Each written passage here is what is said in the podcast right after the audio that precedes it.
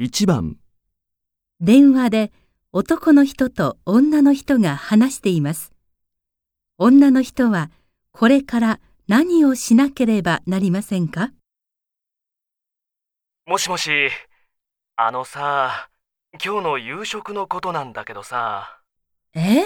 また？ちょっといい加減にしてよ。ごめん。急に社長に誘われちゃって、断れなかったんだよ。ほんと、ごめん。もう、これで何度目？私はいつになったらあのお店でフランス料理を食べられるの？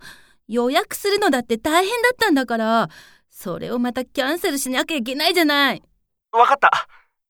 次は僕が予約するから、お願いします。じゃあ、今日も遅くなるのね。